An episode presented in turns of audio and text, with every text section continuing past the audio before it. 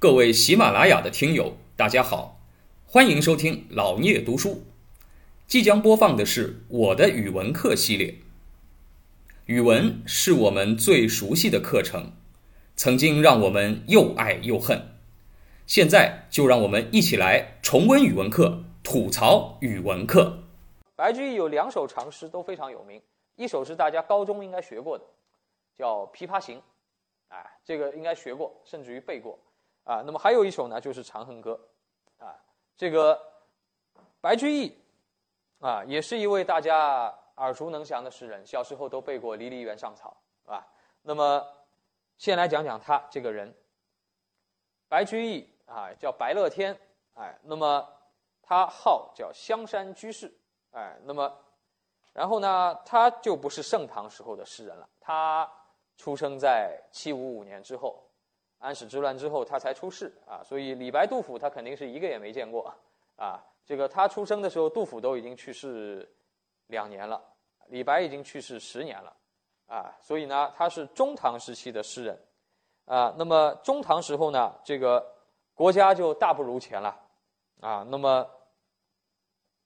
他是一位杰出的现实主义的诗人啊，他也中过进士啊，中过进士啊，也做过官啊。那么，然后呢，也因奏事得罪啊。这个到了中唐以后，唐朝的朝政就比较的腐败啊，这个皇帝没有权力，一直被啊各种权贵控制着朝政。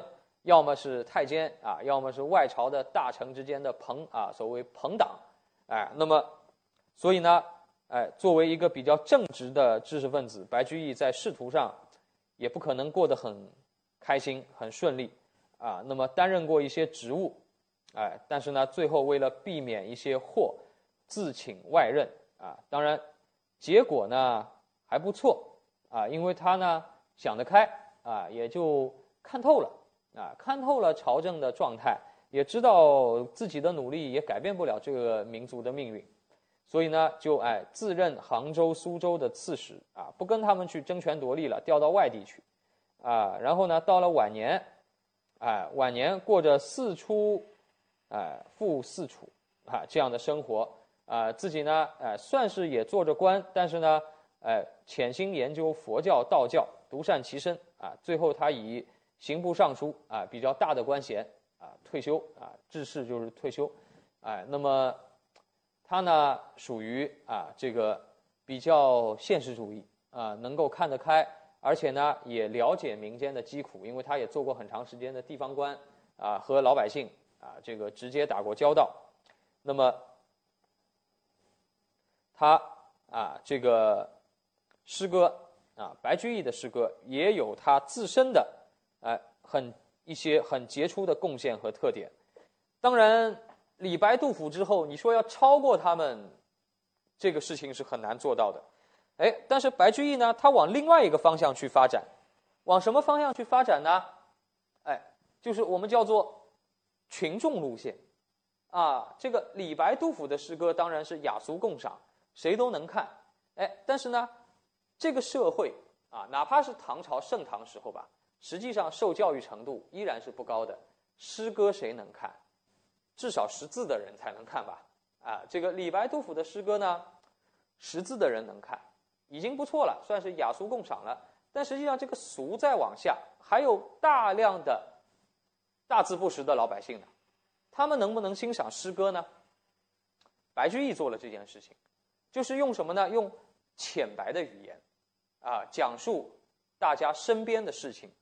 以及一些大家感兴趣的事情，哎，来讲给普通人听，啊，他和元稹啊两个人一起啊倡导这个新乐府诗。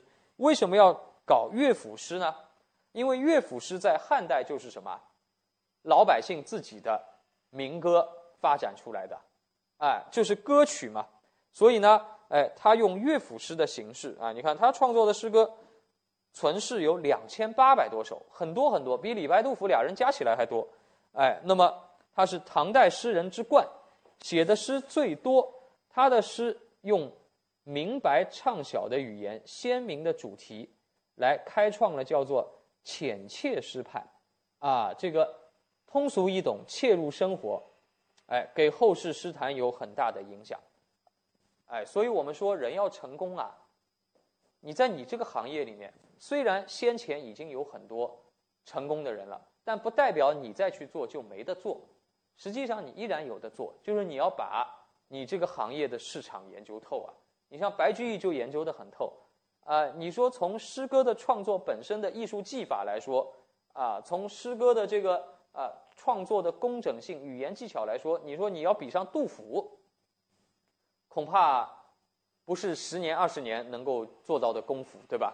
啊，你说你在这个啊这个气势的华丽上，啊，在这个啊这个诗的渲染力上，你说你要跟李白去比一比。那确实也太难太难了，哎，但是你还有一条路可以走啊，连李白、杜甫都没怎么想过的，就是这天底下可能还有百分之八十的人大字不识一个呢，他们看什么？哎，他们能不能读诗？白居易来做这个事情，啊，元白啊，元稹、白居易，哎，提出什么呢？提出叫文章何为时而著，歌诗何为事而作，啊，就是他指出啊。这个很多诗人无病呻吟，就没啥事儿。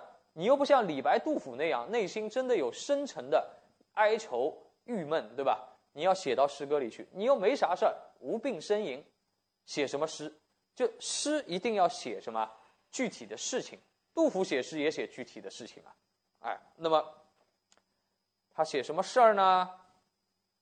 啊，他这个和元稹一起搞新乐府。哎，那么批判社会的黑暗现实，哎，这个批判是让老百姓都看得懂。我批判的就是你身边经历的那些社会的不公正，啊，那么提到这部作品，啊，《长恨歌》这部作品，当然，《长恨歌》这部作品不是批判现实，而是一个传奇色彩的故事啊。感谢您的聆听，如果您有任何问题想与主播交流，请在评论区留言。欢迎订阅本专辑，期待下集再见。